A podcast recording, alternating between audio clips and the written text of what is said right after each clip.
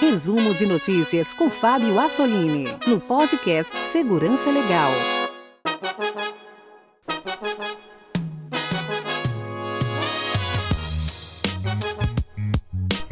Bem-vindos ao resumo de notícias no podcast Segurança Legal.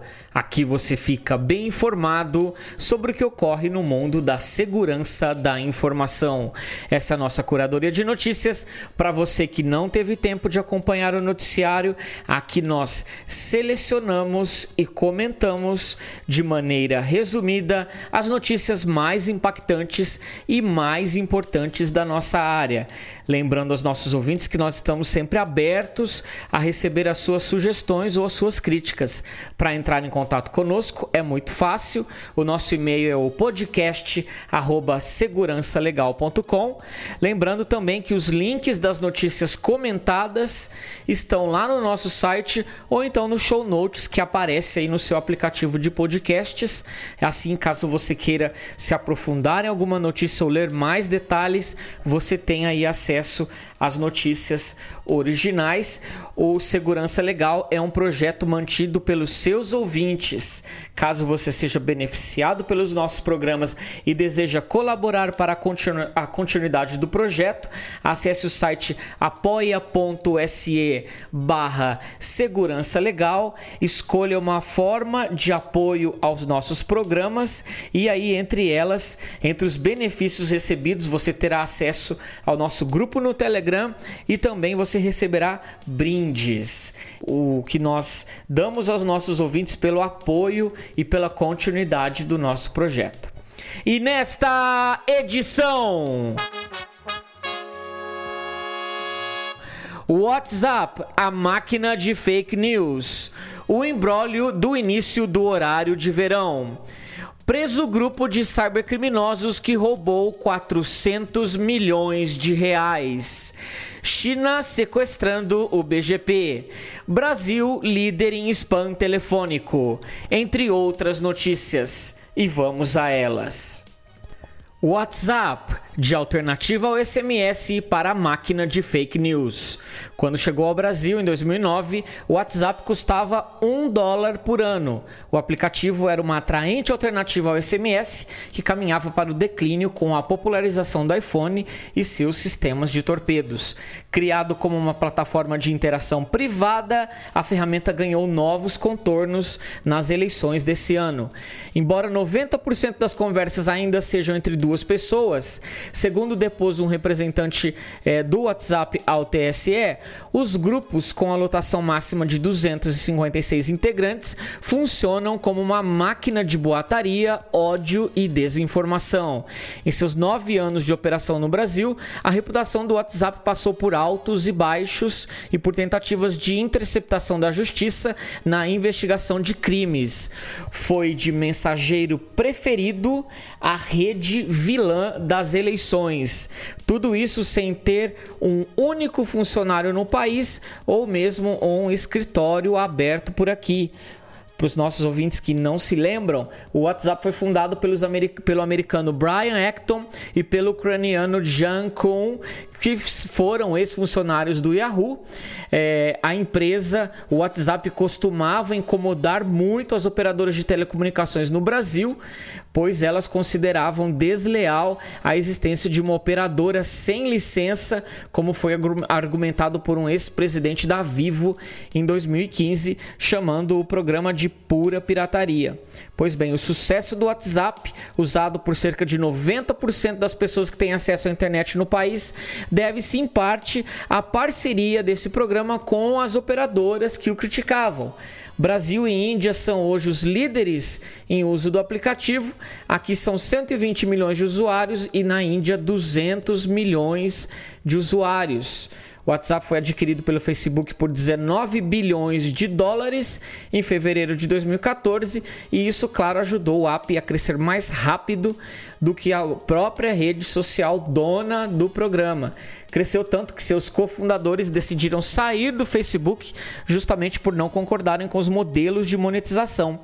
No mundo há hoje 1,5 bilhão de usuários ativos no WhatsApp que enviam mais de 55 bilhões de mensagens, 4 bilhões e meio de fotos e 1 bilhão de vídeos por dia. No Brasil, o serviço já foi alvo de quatro bloqueios da Justiça em 2015 e 2016, em decorrência da negativa da empresa em fornecer informações das conversas de seus usuários para investigações ou da falta de provas de que não conseguiria fazer a interceptação. Depois dos bloqueios, o WhatsApp implementou a criptografia de ponta a ponta nas conversas, técnica aí de segurança que restringe o acesso às mensagens apenas ao remetente e ao destinatário. Menos de um mês depois do anúncio, a polícia prendeu por um dia o vice-presidente do Facebook na América Latina, o Diego Desodan, alegando que ele não colaborou com provas para uma investigação sobre crime organizado que estaria usando o programa para se comunicar. Aos poucos, o WhatsApp melhorou a sua relação com as autoridades policiais participou de diversas reuniões para explicar o funcionamento da criptografia, abriu-se um diálogo para mitigar o problema, os problemas que têm ocorrido nessas eleições de 2018, e inclusive aí a empresa contratou um escritório de advocacia e uma assessoria de comunicações aqui no Brasil. Apesar desse diálogo com o TSE, o esforço dos setores públicos e privados foram insuficientes para evitar a propaganda e a contra-propaganda digital. Olha, o WhatsApp foi central nessa corrida eleitoral e mudou a forma de se fazer campanha no Brasil. Além da disseminação de notícias falsas, Uh, empresas usaram a plataforma para fazer disparos de mensagens em massa. Essa técnica foi usada pelos dois partidos que chegaram a disputar o segundo turno das eleições. Alguns pesquisadores e a ONG SaferNet propuseram mudanças ao WhatsApp. Solicitaram que eles adotassem medidas como fizeram na Índia, onde os grupos só podiam ter cinco pessoas. A empresa, entretanto, afirmou que a atualização levaria meses e que os resultados não seriam vistos a tempo da última eleição. Apesar do WhatsApp argumentar que tomou medidas para diminuir a disseminação de fake news, é, como por exemplo diminuir o número de mensagens que poderiam ser encaminhadas, especialistas lembram que o aplicativo tem aumentado de forma gradativa o número de pessoas em grupos. Esse número saltou de 50 para 100 e agora para 256 no último ano de 2016. Mas claro que essas mudanças que o WhatsApp disse que iria adotar não adiantou em nada. Diversas reportagens publicadas pela imprensa mostraram agora no final dessas eleições, como diversos candidatos usaram a plataforma para disseminação de fake news, contratando empresas de envio de mensagens em massa. Oficialmente, os candidatos declararam gastos de 3 milhões de reais para impulsionar em grande escala o conteúdo de suas campanhas por meio do WhatsApp, mas seguramente esse valor foi muito maior. Foram contratados serviços de disparos de até 1 milhão de mensagens de uma só vez por uma série de empresas é, que elas, além de, de, disseminar a mensagem, também uh, forneceria a lista com números de telefones e isso é uma atitude ilegal. Claro que isso, o resultado dessas campanhas de fake news e envios massivos da imprensa resultou em algumas respostas do programa. Alguns números de celulares foram banidos do programa, inclusive aí do filho de um candidato, além aí da notícia de que a PF investigaria o assunto. Olha, as denúncias envolveram inclusive um, um, pesquisador de segurança que, de forma anônima, forneceu para a imprensa dados dos sistemas de mensagens de envio em massa, é, os chamados bulk services, de propriedade de uma agência chamada IACOS, que teria sido usada aí pelos dois partidos que disputaram o segundo turno. Mas olha que embrólio, ouvinte. Uma coisa, porém, é certa: essa participação direta do WhatsApp no processo eleitoral e a sua influência dos eleitores mudou definitivamente a forma como os políticos fazem as suas campanhas aqui no Brasil. Empresa é condenada por cobrar funcionários fora do expediente via WhatsApp. Ainda no tema o WhatsApp, olha, não é só nas eleições que o programa traz problema. Várias empresas estão tendo problemas com o WhatsApp.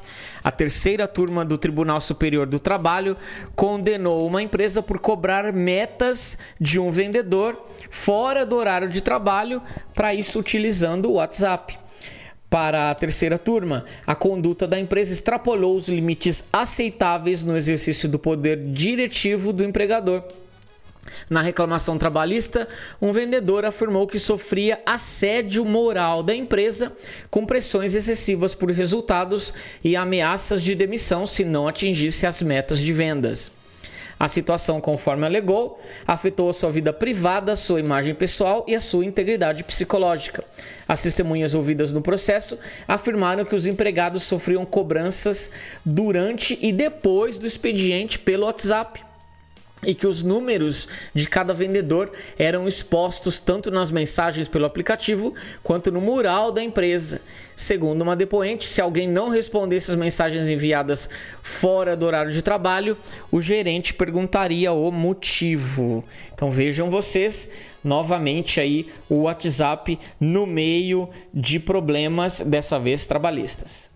O embrólio do início do horário de verão brasileiro. Muitas pessoas acordaram na última semana com o celular adiantado em uma hora, duas semanas antes da data marcada para o horário de verão brasileiro, que, começa, que começará oficialmente no dia 4 de novembro.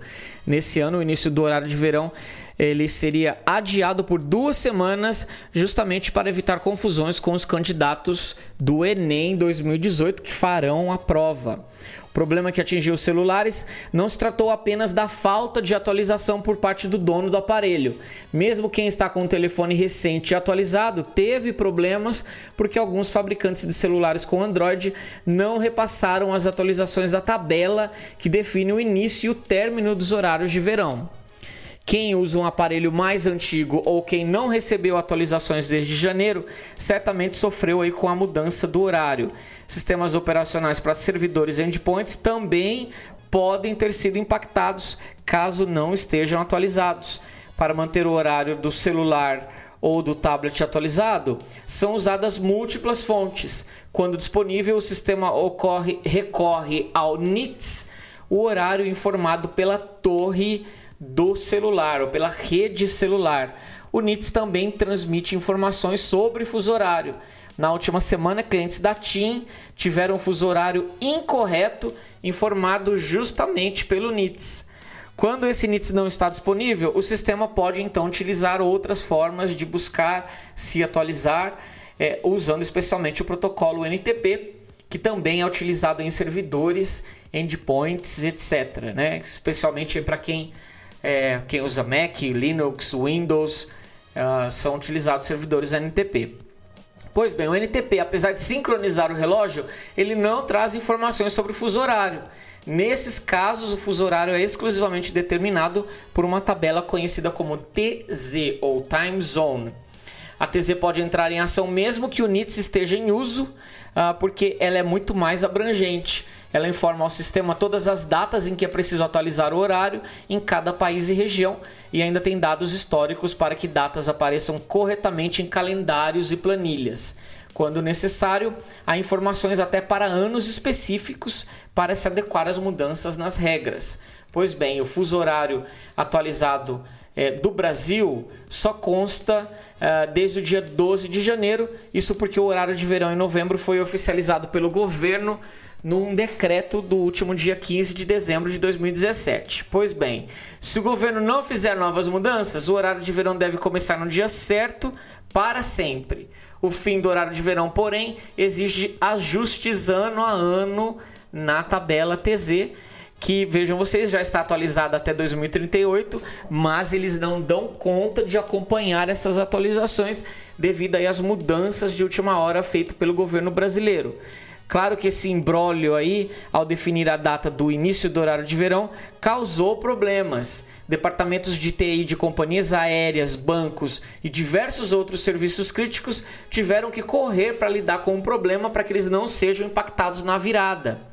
O sistema de segurança de uma agência, de um banco no Distrito Federal, inclusive teve problemas. Ele foi acionado automaticamente, provocando disparo de fumaça é, na rede de caixas eletrônicos, que é justamente um sistema de segurança para evitar roubos. Segundo o Corpo de Bombeiros que atendeu o chamado, o disparo do alarme da unidade ocorreu por causa de mudanças justamente é, no horário de verão. É, tivemos também problemas de aeronaves chegando. Eu estive viajando no último fim de semana e aí, ao chegar ao Brasil, foi informado um horário é, que, claro, estava incorreto. Então, diversas empresas têm problemas com isso, justamente pelo embrólio que o nosso governo faz, mudando várias vezes a data do início do horário de verão. Diversas prisões de cybercriminosos pelo país e no mundo. Nos últimos meses, vimos algumas notícias de quadrilhas de cybercriminosos que foram presos pela polícia. E olha, os lucros obtidos por essa bandidagem são impressionantes. Eu vou comentar agora rapidamente com vocês quatro casos brasileiros e um caso estrangeiro. Então vamos a, a, vamos a eles. Primeiro caso, em setembro, a Polícia Civil do Tocantins informou que conseguiu recuperar cerca de 710 mil reais frutos de fraude online que estavam armazenados em moedas digitais. A investigação faz parte da Operação Ostentação, iniciada em maio deste ano contra uma quadrilha baseada em Tocantins e Goiás. Durante a investigação, a polícia conseguiu encontrar dados de 394 mil clientes ou possíveis vítimas de crimes. Espalhados por 23 estados do país, esses clientes tiveram suas contas bancárias invadidas e dinheiro roubado através de transferências e pagamento de boletos de impostos há indícios de que os investigados movimentaram cerca de 10 milhões de reais e, claro, usando essa grana para investir em bitcoins. Vejam vocês lavando dinheiro em criptomoedas. Uma instituição bancária teria tido um prejuízo de aproximadamente um milhão de reais. Segundo a notícia, também em setembro, a Polícia Civil e o Ministério Público do Rio de Janeiro prenderam 29 suspeitos de integrar, de integrar uma quadrilha que fraudava contas bancárias de pessoas físicas e grandes empresas. Entre os criminosos havia um cantor sertanejo. Os nossos ouvintes que ouviram as edições passadas vão se lembrar desse quadro, vão se lembrar dessa notícia, né? Essa quadrilha, organizada em sete funções diferentes, furtou mais de 300, mais de 30 milhões de reais de contas bancárias, tudo isso em um ano, usando engenharia social para obter acesso às contas das vítimas. Terceiro caso que eu quero comentar foi nesse mês a Polícia Federal deflagrou a Operação Segurança Digital, onde, com o objetivo de desarticular organização criminosa voltada contra fraudes bancárias pela internet, realizou operações em Mato Grosso e Goiás. Sete mandados de busca e apreensão é, foram feitos. Estima-se que a organização criminosa tenha desviado valor superiores a 2 milhões de reais. A operação, em que contou com 30 policiais federais, uh, afirmou que esses, é, essa quadrilha roubou 2 milhões de reais da Caixa Econômica Federal num suposto esquema voltado para alteração de dados em boletos bancários. O quarto último caso que eu quero comentar com os nossos ouvintes é o caso mais interessante, é, também ocorrido e divulgado agora na última semana, a Polícia Civil de São Paulo prendeu três integrantes, vejam vocês, apenas três, de uma quadrilha que arrecadou cerca de 400 milhões de reais num período de 18 meses através da invasão de contas bancárias e desvio de dinheiro para contas fantasmas e também de laranjas. Segundo a investigação, eles criaram cinco empresas para lavar o dinheiro obtido no esquema, incluindo aí um escritório de fachada com 600 metros quadrados no último andar de um centro empresarial no Itaim Bibi, aqui em São Paulo. A polícia apreendeu também carros que valem mais de um milhão de reais, entre eles haviam Ferrari, Lamborghini, Porsche, Maserati, além de joias e dinheiro. Olha, tamanho era o lucro obtido com essas fraudes que o líder da quadrilha usou o dinheiro roubado para alugar um iate e assistir a corrida da Fórmula 1 em Mônaco. E agora, para fechar essa notícia com chave de ouro, vejam vocês: o jovem suspeito de chefiar esse esquema, que desviou 400 milhões de reais, abriu mão dos bens milionários para que, que ele pudesse assim cumprir prisão domiciliar e colaborar nas investigações. O que vejam vocês, infelizmente a nossa justiça concedeu. Imaginem vocês um cybercriminoso cumprindo prisão domiciliar. Ele vai ter um computador com acesso à internet e, claro, poder continuar fazendo os seus ataques. No quinto e último caso, ele é internacional. E vejam a diferença. Um dos coautores do Worm Mirai, ele foi condenado a 2.500 horas de serviço comunitário e a seis meses de prisão, e também condenado a pagar uma multa de 8,6 milhões de dólares, justamente porque ele foi pego utilizando a rede do Worm Mirai, que os nossos ouvintes aí conhecem bem. Esse Worm utiliza câmeras de segurança e outros dispositivos conectados à internet o, esse, esse criminoso ele usou essa rede para derrubar os serviços de internet de uma universidade americana através dos ataques de DDoS. Vejam vocês a diferença de penalidade entre Brasil e Estados Unidos. Empresa de pagamentos Stone anuncia vazamento de dados em dia de IPO. No dia da definição do preço de sua abertura de capital na Nasdaq, é pregão de tecnologia é, da Bolsa de Nova York, a empresa brasileira de pagamentos Stone informou a SEC, que é a Securities and Exchange Commission, um equivalente a CVM no Brasil, uh, ter sido vítima de vazamento de informações e de tentativa de chantagem. No comunicado enviado na última semana, o órgão, ao órgão regulador americano, a Stone afirmou ter tomado conhecimento do problema também nessa última semana. A Stone está com IPO marcado, estava com IPO marcado para essa última semana e aí havia grandes expectativas é, por mais uma empresa brasileira estrear nas bolsas de valores aí americanas. A companhia segue os passos da PagSeguro, que também fez o seu IPO na bolsa americana e levantou aí 2,7 bilhões de dólares. Ao contrário do PagSeguro, a Stone tem que a PagSeguro se foca em pequenos comerciantes, a Stone prioriza empreendedores de porte médio. No documento, a empresa afirmou é, que disse que uh, sofreu acessos não autorizados uh, a uma base de dados e que, é, que não tenha incluído aí o uso de informações financeiras ou de dados de clientes. A empresa ainda afirmou que continua a monitorar a sua situação, sua situação e os dados, inclusive com a contratação de uma consultoria externa para ajudar na investigação. A empresa disse ainda que deverá acionar a justiça brasileira uh, ah, para também investigar o incidente. No comunicado, a empresa frisou que está sofrendo ameaças de novos vazamentos caso ela não concorde em fazer pagamentos em dinheiro. Logo depois do anúncio, as ações da Stone estrearam na Bolsa de Nova York com grande sucesso, ou seja, o vazamento de dados não atingiu em nada a empresa.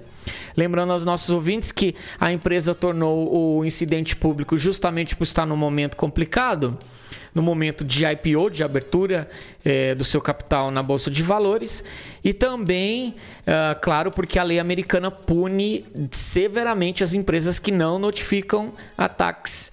Um, e claro, aqui no Brasil isso ainda não ocorre porque a nossa lei de proteção de dados vai entrar em vigor apenas em 2020.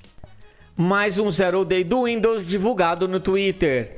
Nossos ouvintes provavelmente já sabem que o Twitter é o palco onde acontece o drama da segurança na informação. Se você quiser saber em primeira mão o que será notícia, olha, você deve acompanhar o Twitter. E pela segunda vez esse ano, um pesquisador de segurança com o nome Sandbox Escaper divulgou uma vulnerabilidade de dia zero do Windows através da sua conta no Twitter. O pesquisador também publicou uma POC no GitHub esse segundo uh, Zero Day aí afeta o Windows, especialmente o Microsoft Data Sharing, que é um serviço local que fornece intermediação de dados entre aplicativos.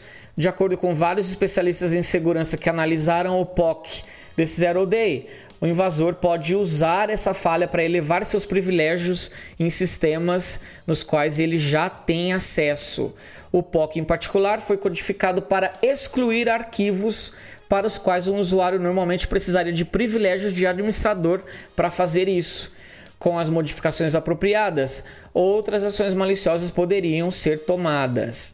Essa nova falha Zero Day afeta apenas versões recentes do Windows 10 e também afeta o Windows Server 2016 e também o novo Windows Server 2019, de acordo com analistas que analisaram o POC e olha, ainda não há correção para o problema, mas a Microsoft seguramente deve fazer isso nos próximos dias. Foi o que aconteceu com a outra falha. A Microsoft publicou uma atualização rapidamente. E olha, os cybercriminosos são rápidos em adotar essas falhas em seus novos ataques.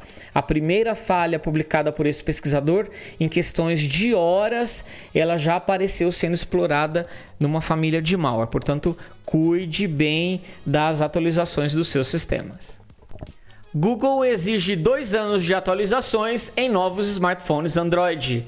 Todos os meses, uma equipe de segurança do Google lança um novo conjunto de patches para o Android, e todos os meses, operadoras e fabricantes lutam para instalá-los em telefones reais.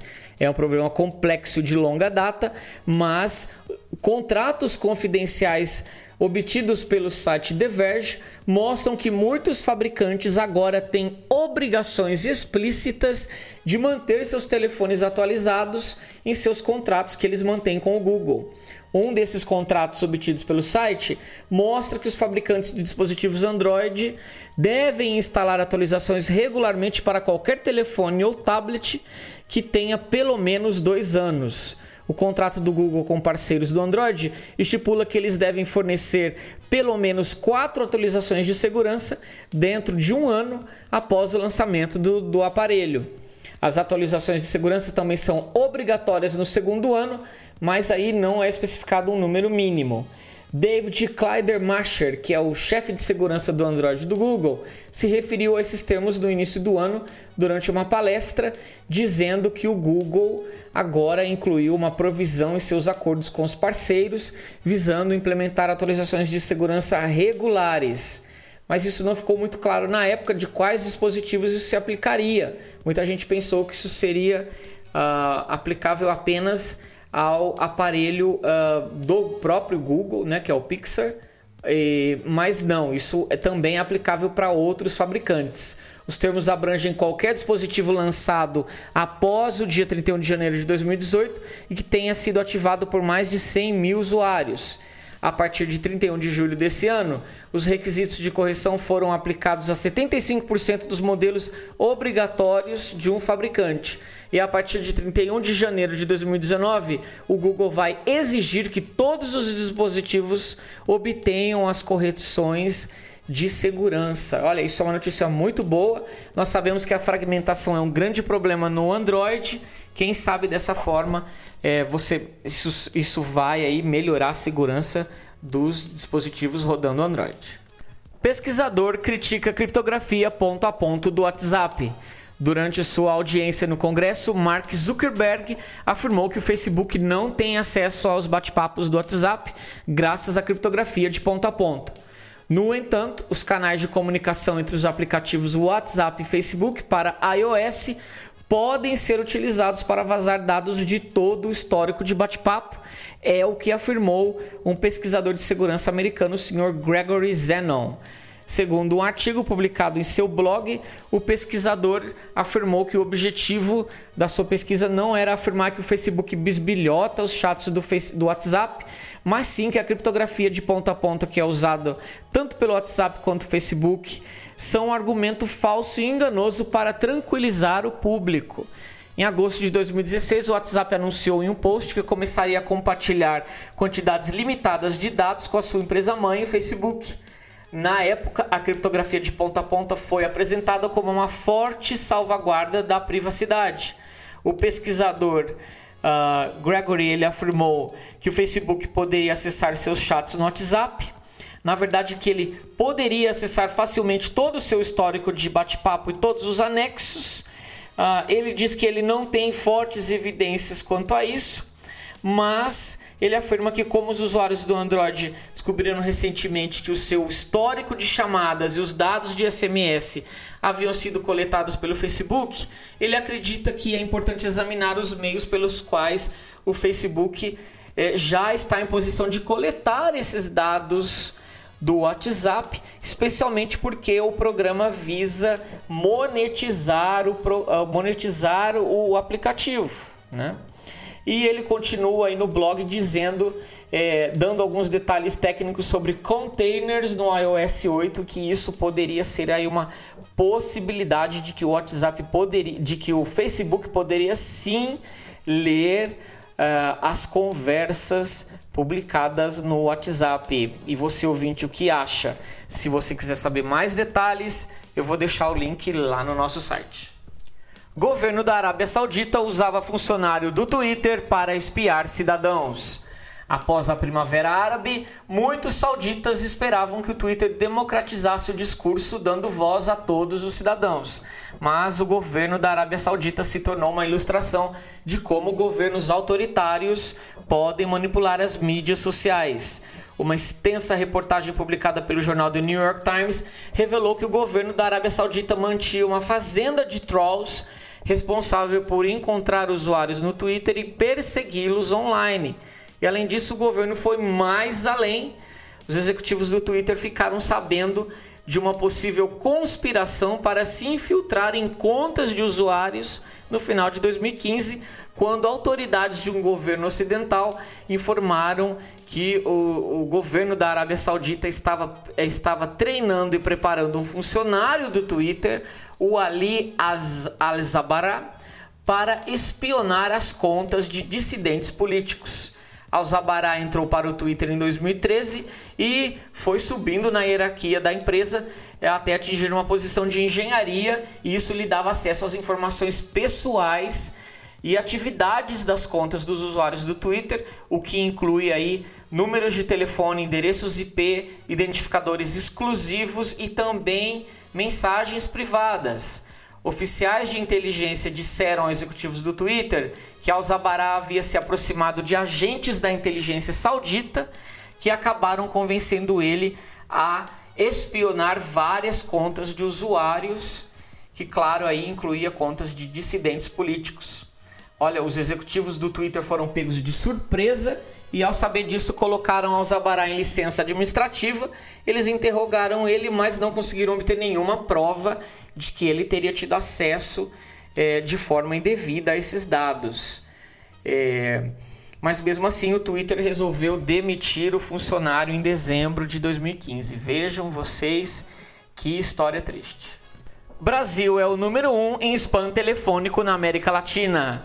Brasil tem a maior média de chamadas de spam na América Latina, com 37,5 contatos telefônicos por usuário por mês. O número é 81% maior do que em 2017, informou um estudo promovido pelo aplicativo Truecaller. Em segundo lugar está o Chile e depois seguido de México, Peru e Costa Rica. O estudo analisou também de onde partem esses spams de acordo com a Truecaller, nos cinco primeiros países do ranking, entre os serviços não solicitados que mais ligam para os brasileiros estão operadoras de telefonia com 33%, empresas de cobrança 24%, chamadas indesejadas genéricas de 21%, telemarketing 12%, serviços financeiros 10% e golpes 1%. Mas olha, não é somente por voz que os spammers atrapalham as pessoas, por texto também. 46% de todos os SMS recebidos pelos brasileiros correspondem a spam, de acordo com esse estudo. Os dados usados foram coletados anonimamente por meio de chamadas recebidas identificadas como spam pelo aplicativo Truecaller. Uh, a pesquisa aconteceu de 1 a 30 de junho desse ano e analisou aí 15 milhões de chamadas recebidas pelos usuários do programa em toda a América Latina. Spammers estão por trás de ataque de 29 milhões de usuários ao Facebook. Olha, o ataque ocorrido contra o Facebook, no qual dados pessoais de 29 milhões de usuários foram roubados, ainda não foi totalmente solucionado, mas a rede social já começa a ter mais informações sobre o que exatamente ocorreu. As descobertas preliminares apontam para um grupo de spammers como os responsáveis pelo ataque. Fontes relataram ao jornal Wall Street Journal que a equipe de segurança do Facebook acredita que esses grupos atuam por meio de uma equipe de marketing digital e que já seriam conhecidos. Conforme revelado no fim de setembro, eh, criminosos roubaram chaves digitais que permitiram a eles obterem dados e informações pessoais de 29 milhões de usuários no Facebook. Entre eles estavam número de telefone, endereço de e-mail, status de relacionamento, gênero, informações de busca e check-in uh, desses usuários. Apesar de apontar que possivelmente é o responsável pelo ataque, o Facebook não deu mais detalhes a respeito dessa tal agência de marketing digital que estaria por trás de tudo isso. Na última semana, a rede social alegou que já estava colaborando com as investigações conduzidas pelo FBI em torno aí desse caso que nós também comentamos na edição passada. Apple critica Bloomberg por história do chip espião chinês. Na última edição nós comentamos sobre essa história nebulosa publicada pelo site Bloomberg. Pois bem, o CEO da Apple, Tim Cook, em entrevista ao site BuzzFeed, declarou pela primeira vez que nega as alegações de que a sua empresa foi vítima de um ataque baseado em hardware realizado pelo governo chinês. Em um movimento sem precedentes para a empresa, ele pediu a Bloomberg para que se retratasse publicamente da história que foi publicada há três semanas. No início deste mês, a Bloomberg Business Week publicou aí uma investigação alegando que espiões chineses haviam comprometido cerca de 30 empresas americanas ao implantar chips maliciosos em servidores utilizados por essas empresas. Os chips, segundo a Bloomberg, permitiam que invasores criassem um backdoor para assim ter acesso aos sistemas. A Apple, no entanto, afirmou que nada disso é verdade. Em esse comentário, a Bloomberg, em uma declaração da empresa, foi aí vociferante também bastante detalhada e o que incluiu uma carta ao Congresso assinado pelo vice-presidente de segurança da Apple, onde eles negam totalmente as notícias publicadas pela Bloomberg e pede para que a empresa se retratasse. O resultado aí tem sido um impasse entre algumas das corporações mais poderosas do mundo e uma organização de notícias, né?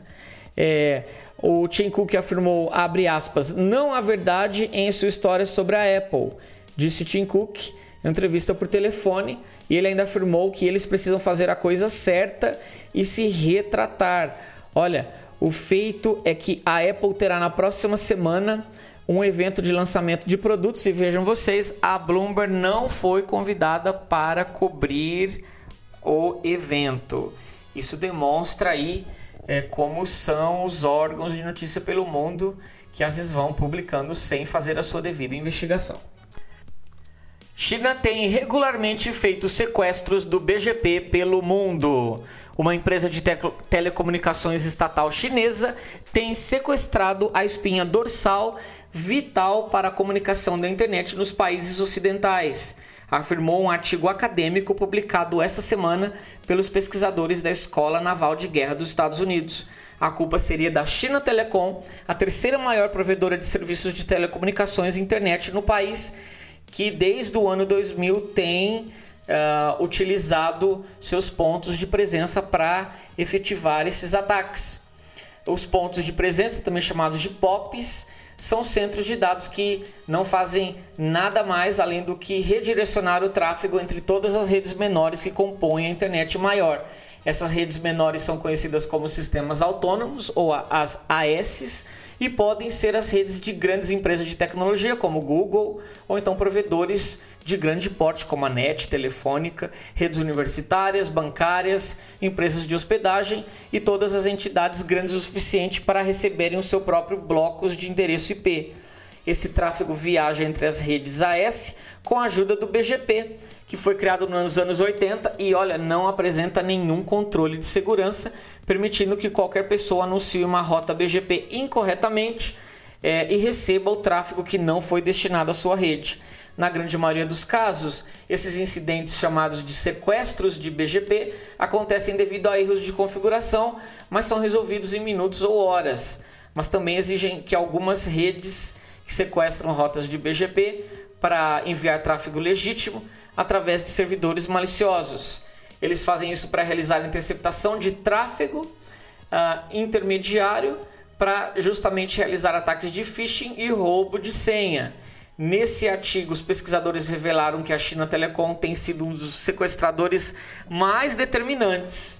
Uh, eles disseram que o governo chinês, por meio da China Telecom, começou a abusar do BGP por, é, justamente em setembro de 2015 e, e desde então tem usado essa técnica efetivamente para roubar dados. E olha, infelizmente não tem muito que pode ser feito nesses casos. Cartão SIM força a transmissão de dados móveis através da rede Tor. Estamos constantemente uh, em nossos telefones, mas talvez você queira visitar algum site ou verificar a sua conta em mídia social de forma mais anônima, sem revelar exatamente informações sobre onde você está.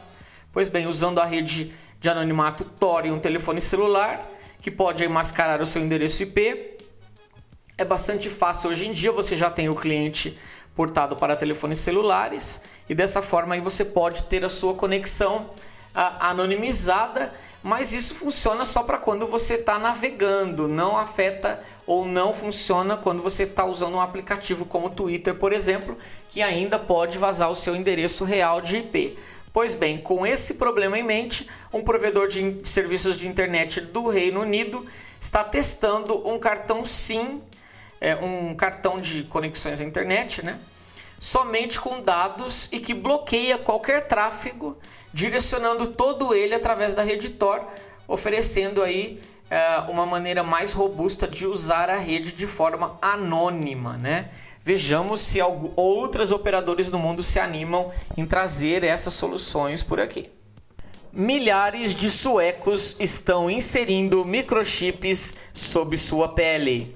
E para terminar essa edição do resumo de notícias, eu queria comentar que a tecnologia continua a se aproximar cada vez mais dos nossos corpos, dos telefones, dos nossos bolsos, relógios inteligentes que estão nos nossos pulsos. Mas olha, para algumas pessoas, essa tecnologia está ficando sob sua pele. Na Suécia, um país rico em avanços tecnológicos, milhares de microchips têm sido inseridos nas mãos dos cidadãos. Os chips são projetados para agilizar as rotinas diárias dos usuários e tornar as suas vidas mais convincentes ou mais convenientes, né? Acessando aí ou abrindo portas, acessando suas casas, escritórios, academias, de uma maneira muito fácil como deslizar da mão é, em um leitor digital. As pessoas ainda podem usar é, ou utilizar esses chips para armazenar detalhes de contatos de emergência perfis de rede social ou ainda tickets para evento, viagens de trem dentro da Suécia. Pois bem, os defensores desses chips minúsculos dizem que são seguros e são amplamente protegidos contra ataques cibernéticos.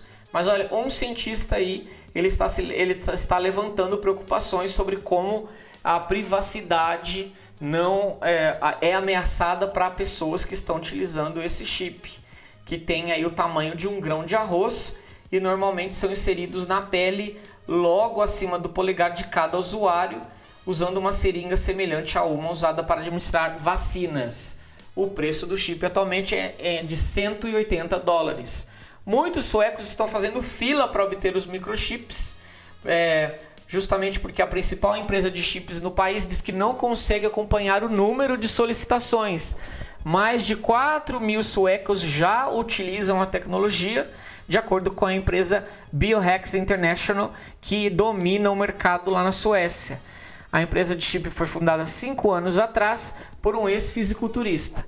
Depois de passar os últimos dois anos trabalhando em tempo integral no projeto, o Johan Osterlund, que é o dono da Biohacks, ele disse que atualmente está desenvolvendo materiais de treinamento para que ele possa contratar médicos e enfermeiros suecos para ajudar a assumir parte da sua pesada carga de trabalho na empresa que está recebendo uma grande quantidade de pedidos. É, e ele afirma que ter cartões e fichas diferentes, verificando a sua identidade em um monte de sistemas diferentes, simplesmente não faz sentido. Se você usar um chip, isso significa que o ambiente hiperconectado em que você vive todos os dias será simplificado. Hum, e você, ouvinte, o que pensa sobre essa possibilidade? Imaginem vocês que esse chip pode ser reprogramado, ou que os dados podem ser alterados, ou que os dados podem também ser lidos por um leitor de RFID. Olha, as discussões aí sobre a privacidade desse tipo de dispositivo realmente aí dão muito pano para manga. Eu agradeço a sua atenção, você que veio até o final. Os links de todas as nossas notícias estão lá no site nós voltamos a nos falar na próxima edição.